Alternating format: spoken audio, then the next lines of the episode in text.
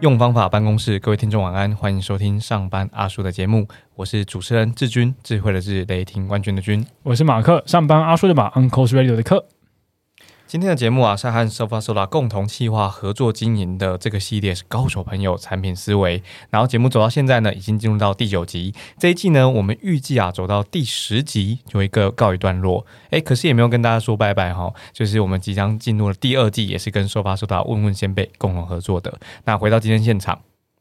好，在节目现场和我们录音的是 Pinkoi 的 Product Design Lead Remy。晚安，Remy，和听众打声招呼。Hello，大家好，我是 Remy。好，呃，Remy 可以简单和大家介绍一下，呃，目前的产业背景或是你的日常工作大概是什么？好，呃，我现在就像刚刚讲的，我是设计电商平台 Pinkoi 的 Product Design Lead。那我主要负责的是 Buyer 这一端的设计，因为我们的平台有分 Buyer 跟 Seller，买家跟卖家。那我是主要负责买家这一端的设计策略啦、设计推进啦，然后现在工作还包含管理啊跟指导设计师这样子。这边延伸问个问题哦，就是。Buyer 在和 Seller 这两者之间最大的差异是什么？在产品设计上，呃，产品设计上的话，因为他们使用我们这个平台的目的性就完全不一样。对，像 Buyer 就是来买东西嘛，对，Seller 是来卖东西，所以他们的目的，然后他们的啊，对于这个平台的呃，给他们的价值啦，他们想要在平台做做什么事啊，都会完全不一样。对，了解了解，也就是说，他在产品团队里面的分工是拆分两个团队吗？还是还是也综合在一起的？呃，基本上是大致上拆成两个团队啦，但我们不至于分成就是完全只做 buyer 跟完全只做 seller。OK，彼此之间还是会有 cover，因为这两者之间还是会有在平台上面的互动。对，所以一定会有 cover。那我们在实际的。工作上面就一定会互相 cover 这样子啊，了解了解，好，因为我相信听众朋友们大多应该也都是以 buyer 这个角色为主，所以呃，我相信在待会的节目里面应该蛮多的细节，然后呃，都是能够跟大家一起来做参考，一起来做呃更多详细了解的。然后呃，再来接下来想问一个关于比较偏向是设计师这个角度哦因为我相信听众朋友还有很多呃在这场工作的伙伴啊，尤其现在呃。网络公司嘛，设计公司嘛，这么多，还有产品公司这么多，那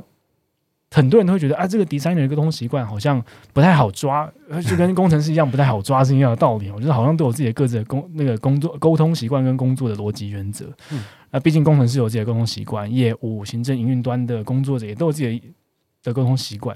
那你呃，Remy 觉得 designer 这个角度和其他这些面向的工作者而言？在工作在沟通习惯啊，或者是工作逻辑原则上面有什么不同的地方？嗯，我觉得比较大的不同是，呃，身为 designer 会问很多很多的问题，会问一大堆的问题，可能有时候会问到大家觉得有点烦人了。那呃，我还曾经因为就是问我我我的习惯是我会拿着一个小本子，然后拿着笔，然后去找同事问问题。然后同事边问的时候，他就觉得说：“我怎么好像一个警探在在侦讯犯人？”对，好像他编写笔。华灯初上这样调查案，那个小本子，而且如果小本子还可以放在左上口袋的话，对对对，还真的是很小的本子。然后，然后那所以我就觉得说，啊，就是大家可能不会不是这么习惯说很多，就是我会问为什么，然后问很多个为什么。然后另外就是有发现说，中文的为什么其实含义有很多种。对一种的含义，为什么的含义是我真的想要知道，对发生什么事情，为什么会这样做？另外一个含义就有一点负面一点，就是我不希望你这么做，所以我问你为什么要这样做。所以用中文问的时候啊，有时候对方就不知道你是什么意思，然后就很怕说问太多为什么，大家是不是觉得说我们一直在否定人家的答案？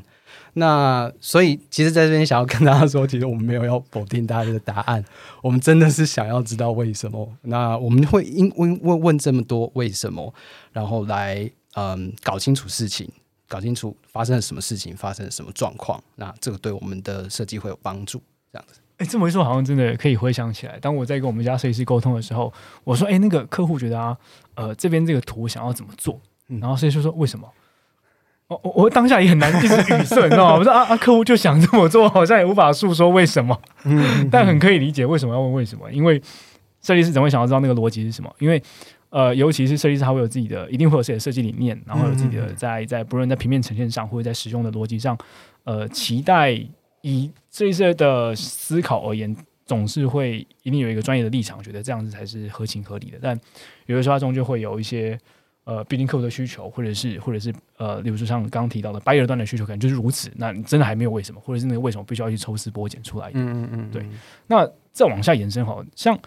有没有什么可以帮助我们和 designer 沟通的时候更加顺畅的一些小小的 tips 或者小小的提醒？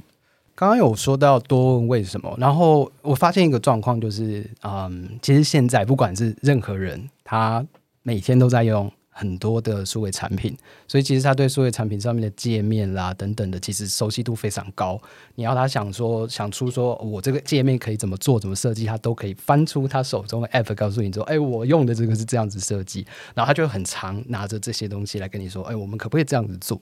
那诶，这个时候其实我们就还是会追问下去，说为什么你想要这样子做？那呃，我们想要知道的是背后的你想要用这个东西来达成什么样子的目的，什么样的价值？所以呃，如果要给一个提醒呢，就是当我们在问为什么的时候，其实我们是想要知道这件事情。那如果能够提早发知道这件事情，带着这些为什么？呃，带着这些，呃，我为什么会觉得这个东西好用啦？那我之所以觉得这个好用，是因为我想要达到什么样子的目的等等的。我觉得这样子来跟设计师来讨论的话，会更快一些。啊，那呃，感性的诉说和理性的诉说，哪一个比较让设计师容易买单呢？例如说，像哦，我今天呃，我可能秀出一个我很喜欢用的 App 的界面，好了，那今天设计师问我为什么的时候，我如果说啊啊，就很好用啊，你不觉得吗？这样你们会买单吗？呃，也是会啦，就是这个时候，我们还是会追问说为什么你觉得好用？想要说你是觉得这个东西，嗯，颜色用起来特别舒服吗？那为什么你会觉得舒服？这个东西会让你联想到什么东西？我们想要知道这个背后 trigger 你的那个原因到底是什么东西？对，感性的也可以这样追问下去。那当然，如果是提出一些数据上面的佐证的话，那也很好，因为这就会是另外一个角度可以帮助我们去判断的是的资料。哦，我突然觉得好像我的智障师哦，觉 得这个情景很像哎。好，呃，感谢 Remy 的回，感谢 Remy 的回答哈。那呃，待会儿就进到今天正式的章节。今天内容会分为两个章节，分别是累积超过十年以来的 Designer 职涯路，还有第一个章节。呃，专业经历不只是工作成果，更是职涯里程碑。那这两个章节期待能够带给听众们更多更多，不论职业发展或 designer 相关专业历程里面该经历什么样的过程，或 Remy 这边的心路历程跟故事是什么。好，首先进到第一章节，呃，累计超过十年以来的 designer 职涯路。因为 Remy 是扎扎实实的从 designer 到现在作为 product design lead 的这个过程，那我相信很多设计师出身的呃听众朋友、朋听众朋友们，或者是我们身边的工作者们。呃，通常都一定会纠结一件事情，就是 designer 到底是横向发展重要还是直向发展重要？那如果我今天真的很想往这个 designer 的呃专业延伸的话，我可以怎么样走？诶，可是如果我今天真的还是终究想要朝着管理职前进的话，那可以往哪个面向走？呃，designer 的吗？还是有没有其他面向可能可以延伸的？那我相信常见的 designer 还有呃 product designer，它它一定会有些差异，例如说平面设计的或者是工业设计的。然后现在又是来更多的我们在在这个季度的。呃呃，节目里面讨论到的会是 product designer 的的的，他们在我们常见的 UI U 差这个状态嘛，或者是这样的职能分类。那 designer 和 product designer，请 Remy 能不能够跟我们讲一下它的差异大概会是什么？不论是在工作的面向上，还是在工作的习惯上。嗯，说老实话，这个 designer 跟 product designer 的差异啊，我呃这样子回头看，我好像就是花了这十年的时间，慢慢的知道中间的差异在做什么。那我稍微讲一下我这十年来的的一些阶段好了。那我的十年的前半段，我主要是在数位广告的产业当视觉设计啦、网页设计，或是活动设数位活动 campaign 的那种设计。那如果大家还记得 Flash 的话，我一开始就是在做 Flash 的，就是都要做 Flash 的看板啦，然后 Flash 的 campaign site 啦这种的。那呃那时候其实没有 designer 这个职称，那个时候叫做 art。就是广告产业叫做 art，所以顾名思义，其实很偏视觉层面，很偏重啊看得到的东西跟它的动画啦之类的东西。所以我想这就比较像可能大家常见在想象当中的 designer 可能会是这样子的一个呃这样子的一个范围。那后来呃开始在广告产业上继续前进的时候呢，嗯，那个时候从 Flash 开始慢慢变到了开始在做 Web。就是很多的 campaign 赛，然后是用 HTML 五在做的 campaign 赛，然后那时候的重心可能就开始偏向说哦，如何做出很酷酷酷炫的互动行为啦等等的，然后那时候嗯，也开始慢慢的才知道说，哎，原来有使用者体验这种东西，因为那个时候就会开始在讲说，哦，我们怎么样子让这个啊网站设计上可以更快的让 user 可以啊看到按钮啦，看到 call to action 的按钮啦等等的。那嗯，接下来呢，就会开始注重在就刚刚讲到的这边，就会开始注重在说哦，那界面这个东西，那就开始钻研界面的这种东西。那我在想，这又是另外一种大家对啊 designer 的一种想象，就是在做界面设计。那啊，从呃网站的设计，刚刚讲的网站的设计啦，到那时候其实还有很多是为了 campaign 而做的 app，campaign 的 app 的设计啦等等的，就一直往前在迈进，在。嗯，其实那时候还是比较多 focus 在视觉的层面，怎么样做的 app 比较比较好看，怎么样做做的哇网站看着动画看起来比较酷炫等等的。那嗯，开始慢慢接触到 user experience 的时候，才发现说，哎，这其实可能只是 user experience 的其中一个角度，一个一个环节而已，看得到的东西。那更多的可能会是背后的东西。那所以呃，这个时候就差不多到了我十年之涯的中间点，就是到了前面大概花了五年的时间在摸索前进这些东西，然后到了这个中间点的时候，就发现哎，自己的兴趣可能是更在嗯，怎么用这样子的方式去解决 user 的问题，怎么真的去做出一个大家会用的产品。所以后半的后十年的后半段呢，就比较偏重在啊刚刚讲的产品设计。那一开始其实也没有，我我们的我们的职称也没有叫产品设计师，我们的那时候职称比较像是 UI UX 设计师。那这可能又会是另外一个阶段，我们对 U 那个 designer 的想象，就会是他们是顾啊界面的，然后更多一点是顾 user 的流程的。那到了最近，呃，我们把我们自己定位成 product designer。那嗯。我觉得 product designer 对比起来比较更多 focus 是在呃产品本身，产品要解决什么问题，那我们用什么方式去解决这个问题啦？那产品就是要继续前进，继续发展。那怎么样子继续发展？所以对比我们刚刚讲的，刚刚讲最前面讲的啊，web 这边的设计师啦，然后 UI 的设计师，UI UX 的设计师，那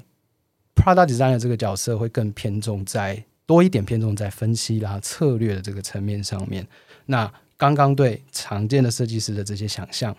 从这个角度看，就会是这个过程当中一个可以去解决问题的其中一个手段。这样子，我这样停下来啊，就是这个这个十年的以来的职业回顾，从最一开始的那些好看。然后，但但我我想，每一位设计师或者是我过去认识的朋友，他们经历过其中一个阶段，叫做我会做的很稀花，对。但是就追求追求技术上的成长，然后，确实可能会有这个阶段。然后接下来可能开始做出好用的呃界面，或者是呃呃其中其中的设计。然后听到我刚刚听到后来的后五年。呃，有一句话就是瑞明刚刚提的，解决使用者的问题，听起来比较有效。那么我我自己从从这里头，我想要请教瑞明的事情是，从好看啊到有效，就是你如何去去拿捏现在到底该是有效多一点点呢，还是要好看多一些些？因为有时候我们可能遇到有一些产品，或者是有一些行销设计，它就是主观上或者是一般世俗的眼光上，它就它就不好看。可它很有效，它可能在数据上很有效，它它的它的点击就是很有效，或者在它使用上就是很好用，可是它真的蛮不好看。那那这该怎么办？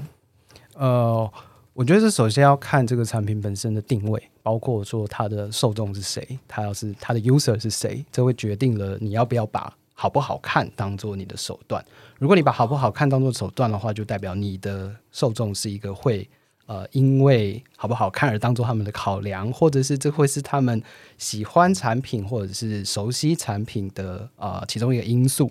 那可能有一些呃 user 不需不是这么需要这些东西。举一些例子来讲好了，就是我们在上班用的这些嗯呃财财务用的软体啦，或者后台工具的这些软体，其实那个最主要的目的是我赶快把事情做完。它好不好看，可能就不会是这些人考量我要要不要用这个呃要不要用这个产品，或者是这个产品好不好用的其中一个因素。所以我觉得这会取决于那个产品本身的定位跟策略。哦，我我我这样子有很大的说，就是我们不要讨论好不好看，那只是手段之一，那其实根本就不是我们现在专注在做的事情，但是一个那是一个假的议题，它不应该存在在那边的。当然很好，某些产品好看很重要啦，可是针对那一群人而言，对他们来讲，那很重要的前提可能还是得有效，得好用，然后他会因为好看而而来购买或采购，那那就是一种手段。嗯嗯嗯，我觉得可以这样说。OK，刚刚我们谈完了这个从设计啊，然后一直走到了产品，那现在要谈多谈一点人的部分了，嗯，就要进入到下一个阶段哈，就是开始带人啦。由自然发展到现在，你成为了这个 Product Design Lead。那瑞明觉得现在呃遇到最大的挑战或那些困难是什么，以及你是如何去面对跟解决的？嗯，呃。我自己觉得，我现在碰到最大的困难跟挑战，跟我之前碰到的困难跟挑战有一点类似，但不这么相呃不这么完全一致。呃，我先说一下我们我之前碰到的挑战好了，就是在从啊刚刚讲的啊常见的 designer 前进到 product designer 这个过程当中，我觉得很大的一个呃门槛或者是一个分水岭，在于嗯去理解迭代的这个概念。那呃，刚刚有讲嘛，十年中的五年，前五年都待在广告产业、数位广告产业。那那时候的呃商业形态比较像是我们就是甲方乙方当中的乙方，我们是接案的。那很大的时间我们需要去比稿，那比稿就会是一个一战定生死的场所，你就是一次就要把那个东西盯到最好，那盯到最好才能让你把这个案子搞定。那呃。所以说那时候就有一个概念，就是我这个就是 one shot，我就是一次就要把它做到最好才行。那另外一个就是，我觉得数字广告产业的作品的概念很重。那呃，一个是广告业界有很多的奖项，那个就是大家想去争取的。那大家也会把这个中的奖项啦，或者你的作品做出来的那个东西，刚刚讲的啊，好不好看，有没有没有效，然后酷不酷炫，当做你的呃一个嗯作品。作品的概念就会很重，这个是我前半段的思维。这个思维到了到了刚刚讲的十年中的后半段，就开始受到很多的冲击。进到软体开发产业的时候，就发现哎，跟之前的状况不太一样，完全不一样。原先一开始呢，还是想要用这样子的方式去呃做设计。所以在每一次要交东西出去，要给工程师看东西，要给啊其他的队友看东西的时候，就想说我一定要做出一个完美满意的解法，我每个细节都做的很精致，然后就会花了很多很多的时间在琢磨这些东西，然后每天可能第一天做了，然后第二天看来觉得不满意，甚至有时候还打掉再重做一次这样子。那这样子做出来的结果，其实反而不如不如预期。就是觉得说，嗯，对队友而言，就会他会很慢才看到你做出来的东西，然后其实他也不知道你这段时间在做什么。然后，嗯，通常你呃花了很多心血，很你觉得很完美、很满意的解法，对丢到别人眼前的时候，可能大家就会有很多很多不同的意见开始跑出来，然后你就开始觉得说，哎，怎么办？怎么办？怎么办？我花了这么多时间做这个，这不是完美的解法，哎，怎么办？呃，那时候就会觉得很。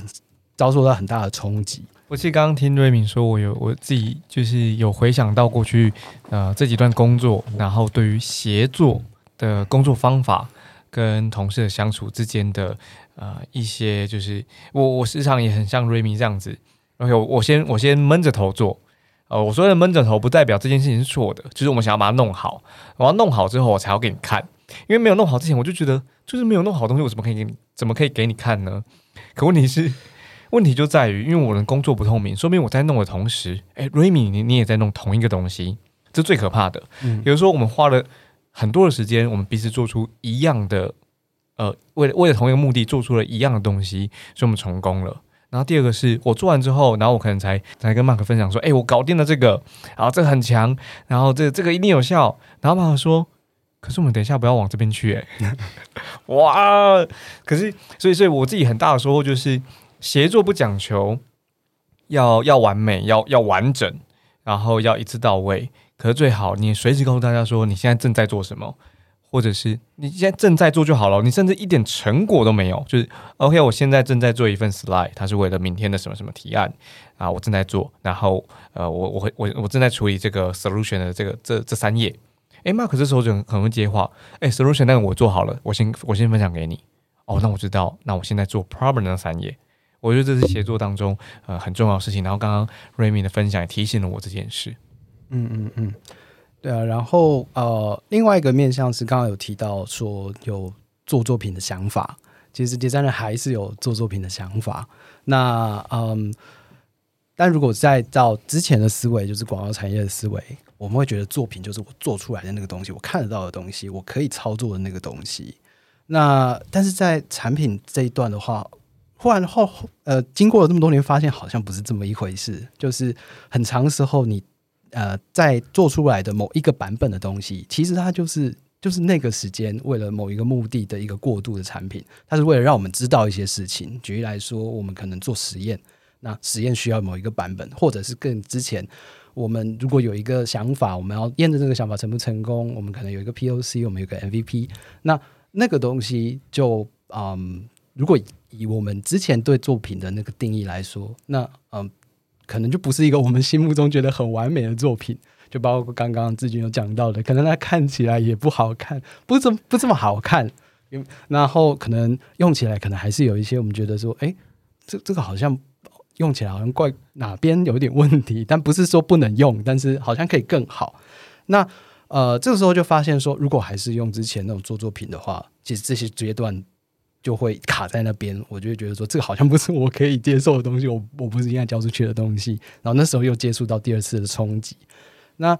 后来才发现说，其实对于呃产品设计师来说，作品可能不是你看到的那个产品本身，而是而是你去解决问题，你去改变了什么某一个使用者行为，去达到目标的那个过程，就包括刚刚讲的，我们视觉可能是我们的手段。然后我们的 MVP、我们的 POC、我们的实验是我们的手段，我们怎么去透过这些手段去改变 user 的行为？我们去看有没有改变 user 的行为，然后我们去看我们距离目标还有多远的这个过程，反而我觉得才是身为 product designer 的作品。这又是一个跟刚刚讲的五年前的思维是完全冲突的事情。那但是我觉得这就就是这这个整个十年当中，其中另外一个让我改变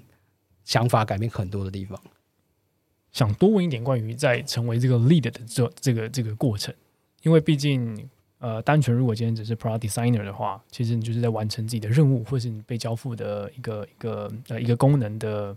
prototype 的怎么讲？叫做什么 wireframe？或者你可能只是单单纯画一个草稿而已。当然呃，甚至也会开始跟工程师合作，把整个 prototype 做出来，把 MP 做出来，然后上线去做 beta，然后再去做优化。但如果今天要成为到 leader 的这个状态的时候，代表你必须带领一整批工程师，呃，应该说一整批设计师是比较多。然后同时，呃，可能还会身兼 PO 的角色，你还是要跟工程师有很多的沟通。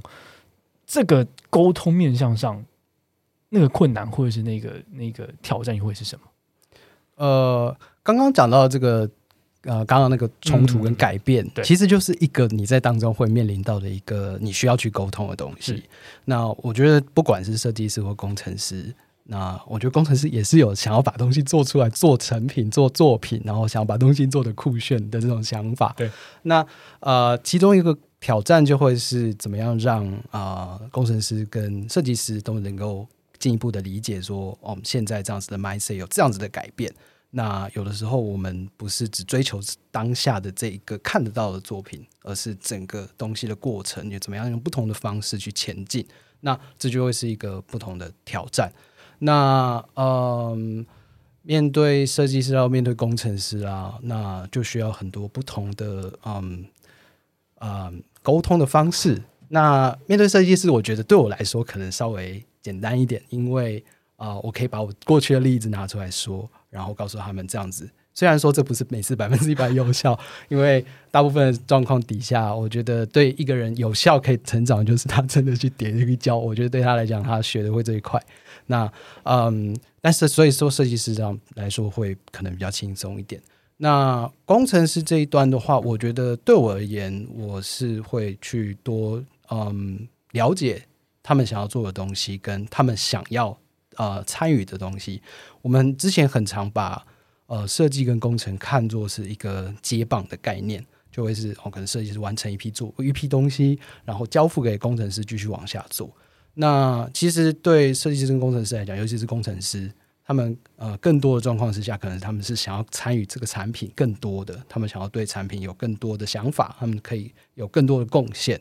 那这个状况底下，就会是去了解他们想要在当中多做到什么东西，然后有用上我们刚刚那个警探办案的手法，可以多追问一下为什么他会觉得，因为一样，他把把它当做是一个啊。终端的使用者，请他们提供说他们觉得什么东西呃能够帮助我们这一次的专案，他觉得有达到有对我们这个目标有帮助，然后就是要追问说哦为什么是这样子？那有的时候呢，我们也会举办，例如说像工作坊一样的啊活动，让所有的队友一起来参加，当中一起贡献大家彼此的想法。那我觉得那个关键就在于说，让大家都能够共同的参与，就像刚刚有讲到的，把这个过程弄得更透明，不是只有。设计师一个人闷着在做，那呃，更多的会是不同角色、不同职位的队友都能够共同的参与，共同一起为这个产品推进而努力。那这样子，嗯，也更多让大家就觉得说，这个产品是属于我的，是我一起打造出来，而不是只是我好像的只是当做其中的一个嗯，完成某一某一个过程的人而已。的确，Remy 讲到这个。我也又延伸到，应该说又 又回想起了，就是现在越来越多的工程师都想参与更多的，比如说使用者讨论，然后访谈，然后到底为什么当初这个 Wi-Fi 会这样画？他不想要只是单纯的承受，呃，承接着说，哎，这个动画想要怎么做，或者这个前端这个后端想要怎么样连接跟设计，它逻辑是什么？他不想只单单纯承受这件事情，而他想要参与讨论。我相信这并不是一件坏事，因为它终究会让呃两边之间的协作是能够。越来越接近同理的状态。我知道你为什么这么做，你也知道我为什么想问这个问题。然后双边不断的去磨合或不断的讨论。尤其刚呃瑞米有提到这个 workshop 形式，我相信这一定也对蛮多听众朋友们在面对到带领团队的时候也好，你我相信你现在可能带领一个很小的产品团队，maybe 五个人，maybe 十个人，他都很很能够蛮推荐大家可以使用 workshop 这样的形式，让大家去有一些交流的机会，而且是在现在你手上这个产品之外，我们独立拉出来一件事情，我们来完成那个 workshop。再回头再回回过头来看你现在手上这个产品，我相信会有蛮多不同的收获的。那如果说要呃给予现在的设计师后辈一句关于这家发展最重要的忠告的话，呃，瑞米会说些什么？这个问题的话，我想把它转变成，如果给十年前的我，甚至是十五年前的我的话，我会对我自己说什么话？好，我觉得对十年前或是十五年前的我，嗯，对于嗯设计这件事情所展现出来的样貌。呃，会认为说，因为我们比较常，比如说在学校啦，或者在业界啦，看到的都会是成功的案例。我们看到呃哪一个得奖的作品，我们看到了哪一位设计师设计出来的怎么样子的一个很棒的成果。那嗯，可能在十年前就会觉得，哎，这是不是设计的常态？就是大家是不是都很 很轻松的就可以做出做出这么棒的设计？然后就会觉得说，嗯。我我我应该要往这个方向为啊目标，我也能期许我可以这么常做出很棒的设计，或者是我每一次都要做出很棒的设计。我会想对这样子十年前的我说，其实这不是日常，就是以这个十年之后的我来说，这不是就跟跟他说，这不是一个正常的事情，这不是日常发生的事情。日常发生的事情反而是失败很多次，犯错很多次，然后啊嗯。其实这些犯错不或者是不完美啦，等等的，刚刚讲的就是一个过程，而且这可能是你不容易从啊从平常看得到的过程，你不会，因为我们如果我我有个失败的专案，我不会特别拿出来分享说看我有这个失败的专案，所以我们就很不容易看到大家犯错的一面，所以就会对我来讲，我就有这样的误解。如果真的能够把不完美跟犯错真的理解说这才是日常的话，我觉得对。对十年前的自己，能够更、更可能更有自信一点的、更勇敢的一点，把粗糙的想法丢出来给大家看，给大家呈现，或者是我可能就不会花了很多的时间埋头去想，我要怎么把这个计划，或者是我要做的作品，在可能在构想的层次上，或者是在啊计划的层次上，就要让它变得很完美，我才去做啊，去真的去执行。那嗯。透透过这些很很早的、很更勇敢一点的，把这些粗糙的东西丢出来，然后不管是用什么形式丢出来，那呃取得大家的回馈，然后我来发现我之前不知道的事情，然后我来确认啊，我我以为是这样，但其实不是这样的事情，然后用这个方向来推进。那想跟十年前的自己说，这个其实才是真实世界的真的在前进的方式。了解，的确真的是，因为我相信大家都有刚出社会，或者是刚刚进到职场，maybe 两到五年的这个空这个区间，总是会觉得啊，我现在的我现在的想法还不够完整，或者是我现在的呃呃讲作品好，我现在的作品真的还没有到我很满意的状态，所以就会放着放着放着，放到最后，哎，真的要交件了，就我拿出来拿到台面上来，才发现，哎，这这这好像不如大家所想象的，或者是你已经埋头苦干了一两个月了，就发现哇，这个也不是。你老板想要的，不知道客户想要的 哇！这种时候你发现，真的是 你，你就一定要在面临一个你要加班一个礼拜，然后赶出一个你自己更不满意的东西，然后交付出去。结果你没有想到，哇！这个时候客户觉得哇，好开心哦，这是我想要的。他这绝对超挫折的。我花花了一个月时间做出来的东西，客户不要；我花一个礼拜时间熬夜做出来的东西，客户说好，我喜欢。就是像以前那个广告公司的时候，有时候因为像我们提案都会提提很多案，三案。对，通常客户写的都会是，就是我们拿电档那个案。然后就要从电档那个案子继续往下把它做。对，我想说啊，这个电档怎么办？我要怎么往前改？我没有，本来没有打算要改这这个这个电档还写的那洋洋洒洒理念，但是也不知道不不是很确定自己写了些什么的。但客户喜欢，对，可能是前天晚上加班弥留的时候写出来的。这个回顾一下哦，有一集产品思维，然后有位讲台就说不要跟钱过不去。嗯，OK，这也是真实世界前进的方式。对对，这这是 real world。在第一个章节啊，我想要邀请就是所有听众朋友哈，就不止呃，你听到瑞明的分享，你也借用他的经验放在自己的工作里头，你不止把它写下来哦，你可能其他问题，我很推荐大家把它发表出去，然后跟其他人分享你的收获，因为。你你从你口中说得出来的，就是你真正可以带着走的那些用法，然后那些呃，把那些经验放在你的生活跟工作里头。所以我自己也写下来了。然后我要跟就是借由刚刚瑞明的分享，就在第一个章节里面，我写下这个问题，然后我想要跟呃所有听众朋友分享。它叫做，它其实就跟刚刚的协作很有关系。它叫做，我们都如此良善，有着共同的目标，可是却没有人把事情做好。哎，这是最，这是为什么？这这是很，这是在协作上面很常发生的事情。就是我们明明都知道彼此的目标，可是我们催这这个目标不管怎么样，就永远都到不了，就没有人可以把它做好。所以这这背后，我也想要互 k 就是刚刚瑞米所讲的，在协作里头，就我们的同事是不是知道每天我们在忙什么？他可以补位吗？他他随时可以帮帮上忙吗？你们会不会成功？那有有有一个词很有意思哦，它平常是用在伴侣之间的，叫做个人使用说明书。就是我们有没有让对方、让同事知道说，呃，除了工作之外，诶，你这样讲会对我不舒服哦。诶，你这样讲我很喜欢，你用这个方式来告诉我多一些些。你每次都你每次都用分步骤来告诉我，我听得懂。好，你不要用情绪告诉我。我们有没有我有没有给这个同事们这个个人使用说明书，尤其是情绪方面的？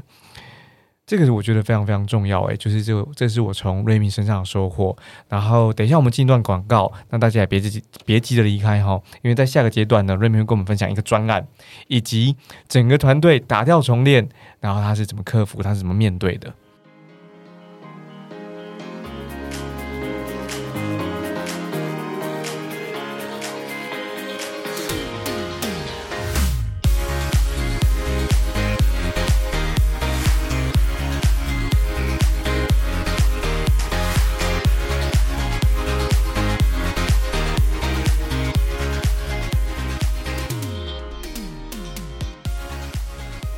高手朋友产品思维是收发收打跟上班奥叔共同经营的企划。然后我们在这个节目上面啊，最常讨论的这个议题就是解决问题，这也是产品经理们的共同点。收发收打跟上班奥叔想要跟听众朋友们一起学习。然后你看，像像从瑞米身上，我们就获得很多的启发。然后这些都是我们平常工作上面会遇到的职场的题目。所以，如果你刚刚还听不够，或者是你觉得，哎，瑞敏刚刚那个十年有没某一阶段跟我很像很像，我想要跟他多请教一点点，你可以到收发收到的问问先辈当中找到瑞米，然后 booking 他的时间，然后把节目上面还听不够的，还有疑问的，呃找找到瑞米咨询他，然后跟他聊一聊，然后问他尖锐的问题，让他让他吐出他的经验。好，哎，也也不一定要尖锐啦。那呃，如何咨询，如何 booking 他的时间，我会把这个网址放在资讯栏里头。那提醒大家，就像是我们时常提到的，也在每一集当中都告诉大家的，你带着有效的问题，你就会得到有效的答案。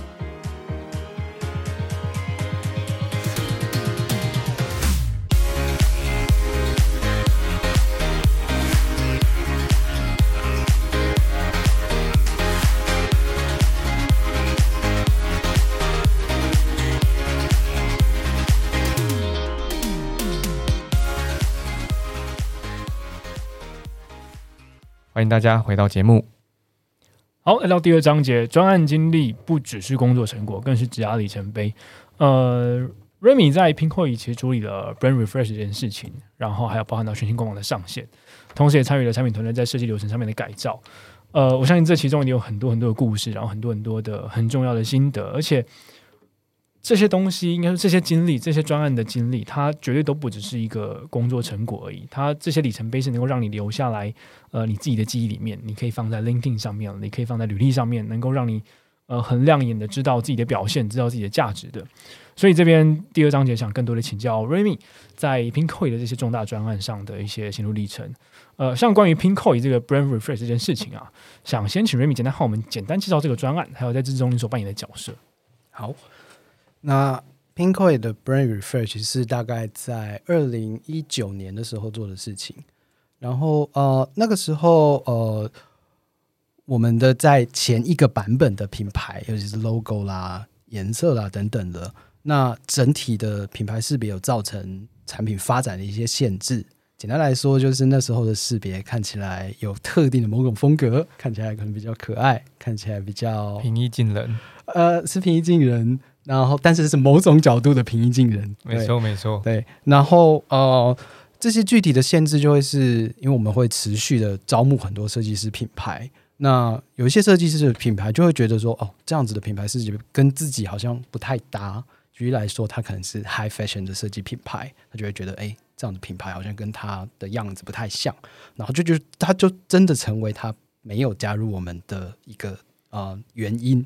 那对我们来讲，我们觉得这样子很可惜，因为对 Pinko 来说，我们的理念是能够帮助所有类型的品牌，不管是什么样子的呃类，什么样子的呃 category 啦，什么样子风格啦，我们不想要对这个东西有有所限制，所以呢，我们就决定说，把品牌调整成可以更宽广一点的这样子的调性，可以包含更多的设计品牌在里面。那这大概是我们一开始想要。改造我们的啊品牌的一个缘由。那在这个专案的过程当中呢，嗯，我的角色比较像是品牌设计的这一面的啊 director 的角色。那刚刚有提到嘛，我在啊前面的一段职涯当中是担任那个广告公司 art 对。那嗯，其实就有类似的经历，是在做跟品牌相关的东西，或者是跟识别相关的东西。那呃，所以我因为有这样的经历，然后我对这东西其实我还蛮有兴趣的，所以我我就自己想说，那我我可以做的就是我可以来主导，来帮忙大家把啊这个品牌换新的这个过程，呃啊把它执行起来，把它计划，然后把它执行起来。那呃，我对这边的想法是因为这个品牌啊，我觉得对品牌这件事情，其实它不是只有。组织的不是只有公司的，它是包含在跟这个品牌所有有关的人里面，包括刚刚讲到的啊买家，包括卖家，包括设计师的品牌，甚至包括就是整个公司里面的大大小小的啊，我们我们称之为队友了，就是我们的同事，那其实都会是跟这个品牌息息相关的。所以我们的理念是我们想要把呃，在这个品牌换新的过程当中，把所有的这个跟品牌有关系的人都可以让他参与在其中。打造出一个属于大家的品牌，而不是说只有属于公司的这样子一个品牌。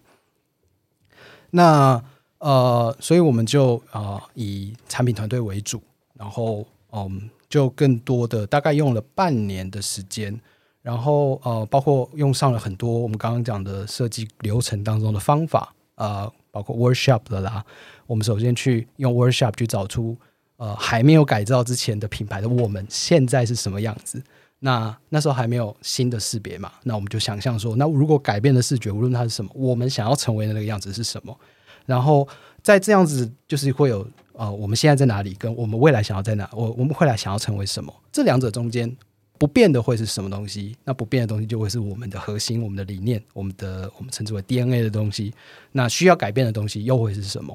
那需要改变的东西，那就会是成为在设计这个品牌上面的一些。一些重心、一些关键字等等的，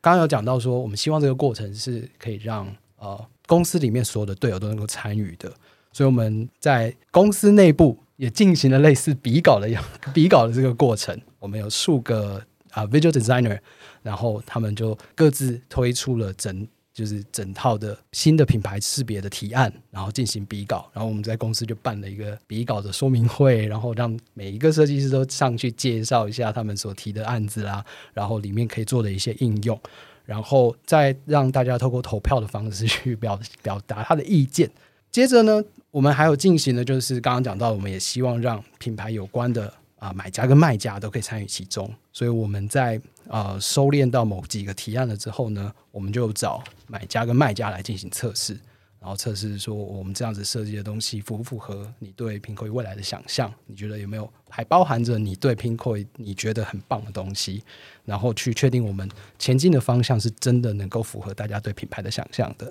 大概在这样子就过了，嗯，过了几个月的时间。那接下来就会是已经决定了方案了，就是如火如荼的开始制作。然制作包含的各种呃看得到的东西，然后呃包含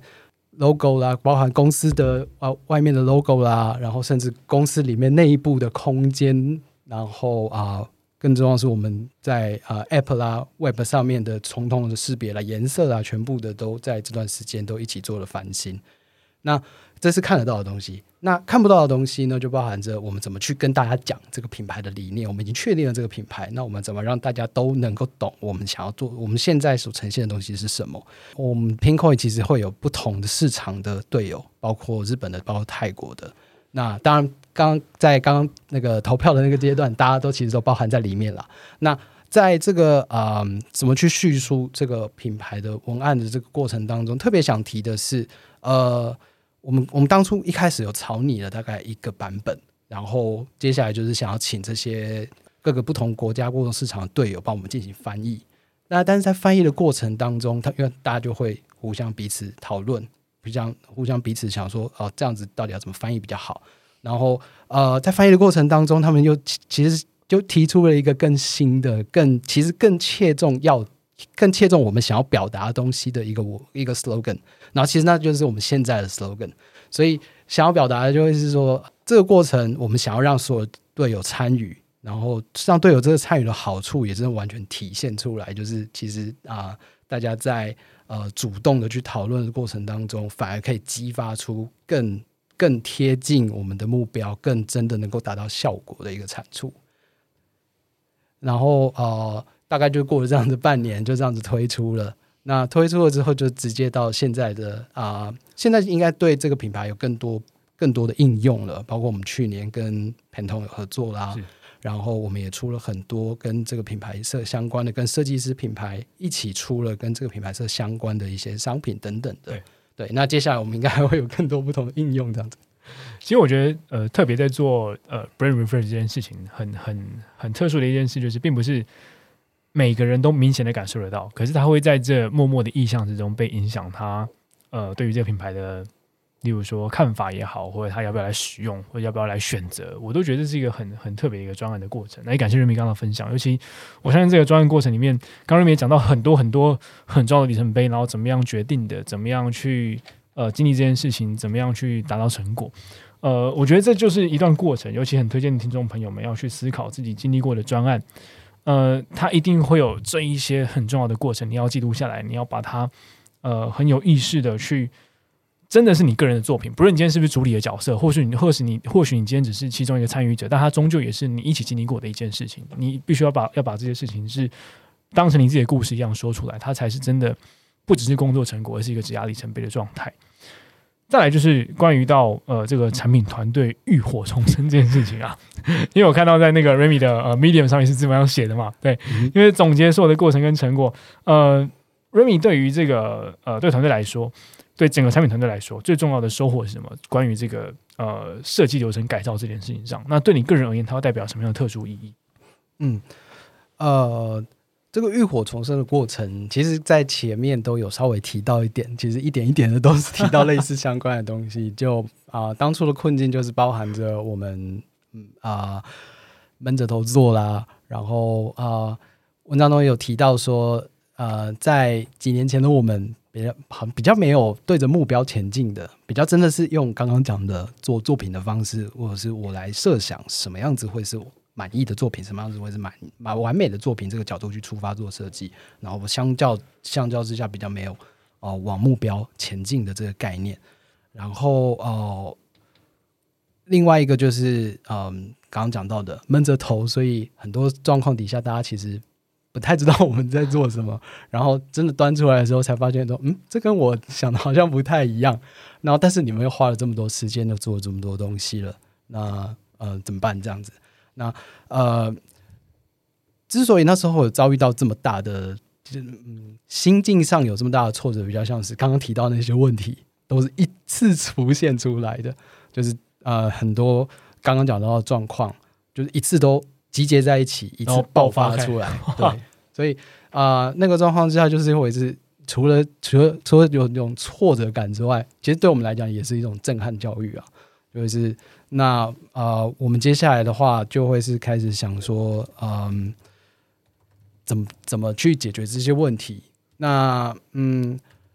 我所以我们就比较像是啊，分段的去解决这些问题。那总归在我们刚刚讲的那几个面向当中，我觉得对团队来讲的话，呃，给我们最大的学习就会是，其实设计刚刚讲到设计是解决问题，那解决问题是非常重要的一块，没有错。那但是。这个解决问题呢，可能就不会是像刚刚讲的英雄式的去展示一个很完美的解决方案，不会是我从天而降，然后跟你说，哎，这个是最棒的东西，然后大家就会很很棒鼓掌，就是说，哦，这对对，这就是我们要的东西。那更多的呢，我觉得就是沟通这件事情，也就是刚刚解决问题的另外一块很重要很重要的东西，就会是沟通。那包含的跟使用者的沟通，那。这边比较有点抽象啦，就是实际上的沟通跟意义上的沟通。实际上的沟通就比较像是我们刚刚讲的，我们真的找到一批使用者去访谈啦，我们真的去问他为什么，哦，真的去问他你你呃为什么这样子想，你你做了什么事情等等的，或者是意义上的沟通。我觉得意义上的沟通这边我想讲的是，会是，例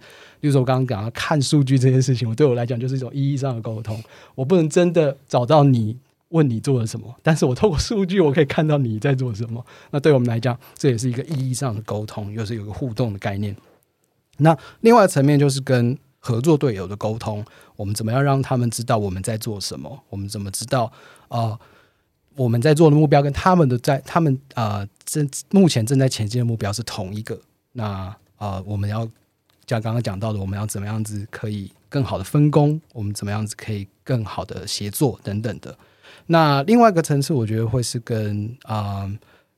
利害关系人的沟通。刚刚讲到是协作队友，比较像是呃具体来讲，可以想象成你的团队，你团队里面的队友，我们怎么样子合作的。那另利害关系人比较像是团队，我想讲是团队以外的人，那可能是别的部门，但是你做的这个东西会影响到他的，或者是啊你你现在在做的东西，就是他所提，他有提一些需求，跟你现在做的东西有相关的，甚至是你的。你是上层，你的主管的这些都会是刚刚讲到外部的利害关系的。那另外层面就是跟这些人的沟通。那我们怎么去理解这些我们现在做的事情对大家的价值在在在哪边？他们想要透过这个我们现在在做的事情达到什么样子的目的？那大家在意的点是什么？那综合刚刚讲的这沟通的这些层面呢，去找出现在最适切、最能够前进的方案。那我觉得对我们团队来讲。是整个过程当中一个很大的学习。嗯，那那对 Remy 个人而言呢？就是呃，我相信，毕竟你身为呃 p a r a d i s Lead，然后一定也看着，尤其你自己也经历过这些设计的历程。应该说，这些产品设计哦，应该这么讲，就是呃，整个产品团队在设计流程上面，你自己你也经历过，然后自己也经你你深深受 才讲深受其害，应该说身历其境，这个流程上面哪里需要跟被优化，或哪里需要再调整。所以我想想想请瑞宇特别分享的是，那对你个人而言，它代表什么样特殊的意义？不论是在身为 leader 的角色，还是你身为一个设计师的角色。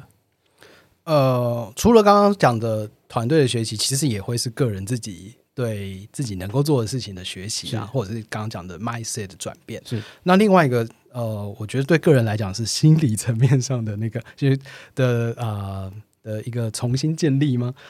因为刚刚讲的所有的问题其实是一次浮现出来的对，那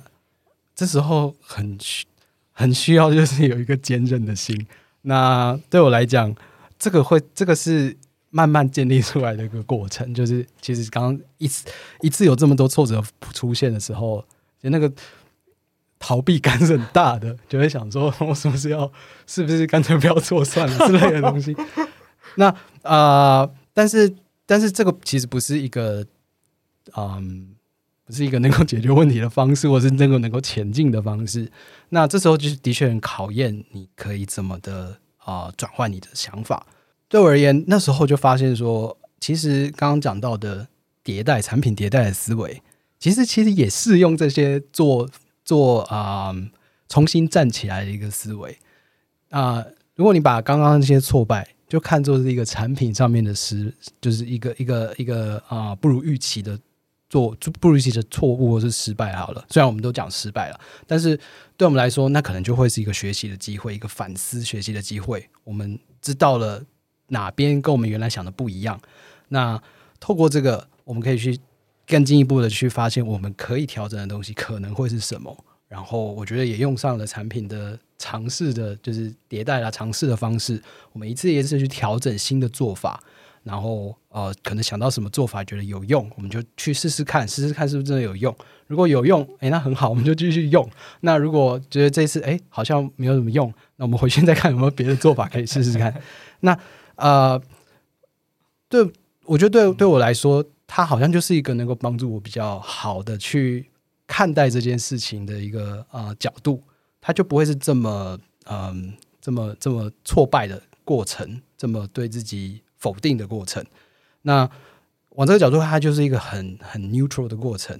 那另外一个就是说，错误啊，这些失败，如果以这个角度来看的话，其实那就不代表说你的能力不够，或者是你你真的不如人。呃，比较像是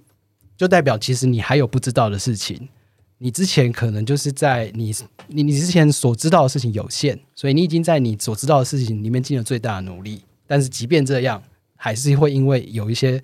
你还不知道的事情而造成了这件事情的失败。那对我们来说，我们就是多知道了这些事情。那我们多知道这件事情了之后，怎么去把这些事情多知道的事情融进去，然后调整出自己下一个改变。那呃，从这个角度上看的话，其实对我们来讲，那就是永远都有改变的可能。那我觉得这会是一个能够比较正面一点，帮助自己可以踏出下一步的一个心态。所以也相对的在这个过程里面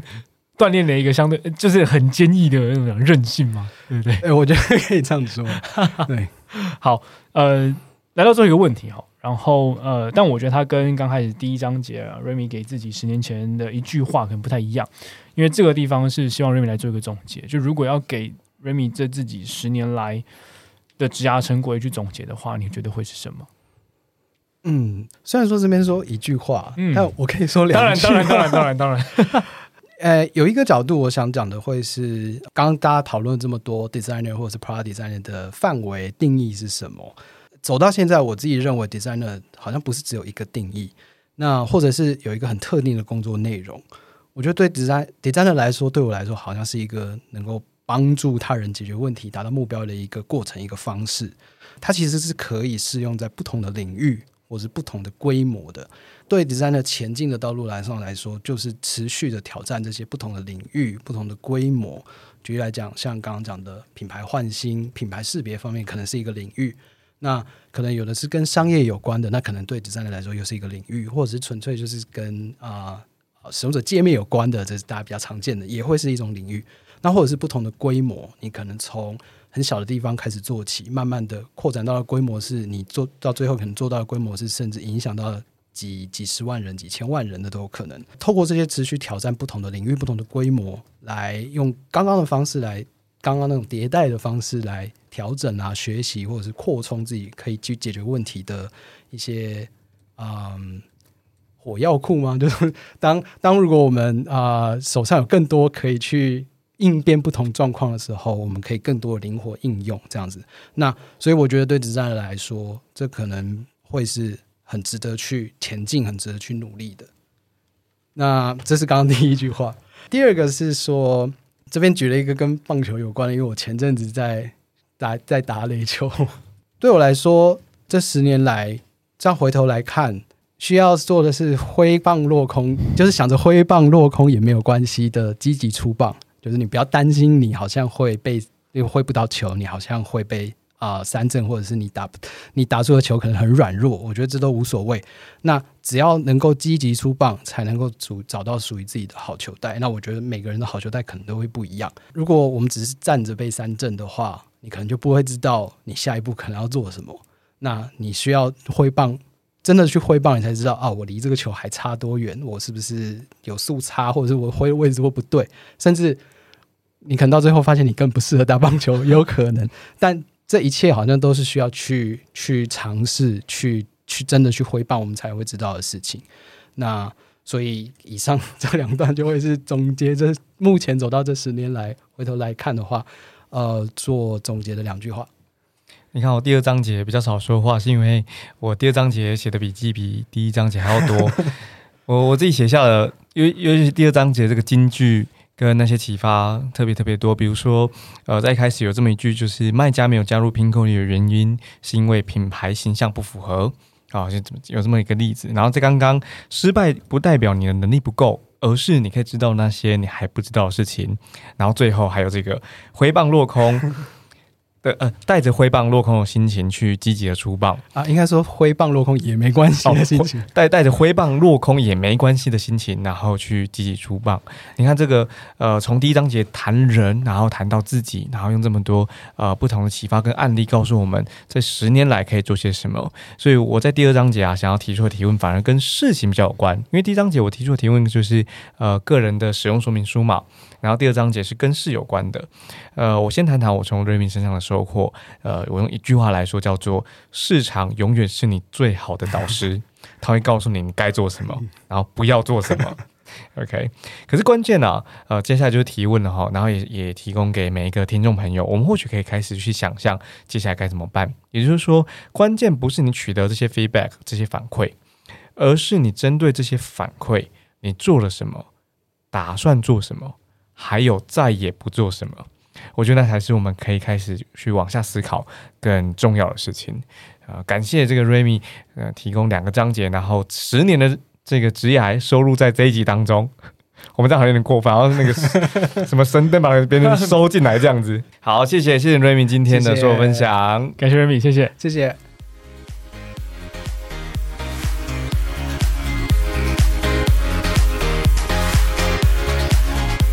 上班阿叔 Uncle's Radio 在频道当中，我们跨产业、跨领域的讨论工作方法和职业选择。不变的事情是我们不说大道理，强调可以带回去直接工作的方法。邀请各位可以到我们的 IG Uncle's Radio 和我们互动。也不止这样子，你应该发文，应该去跟你的朋友分享，你要告诉他们你的收获。然后也可以在我们的 Apple Podcast 留下五星好评和你对于节目的想法，和我们一起和瑞明一起用方法办公室。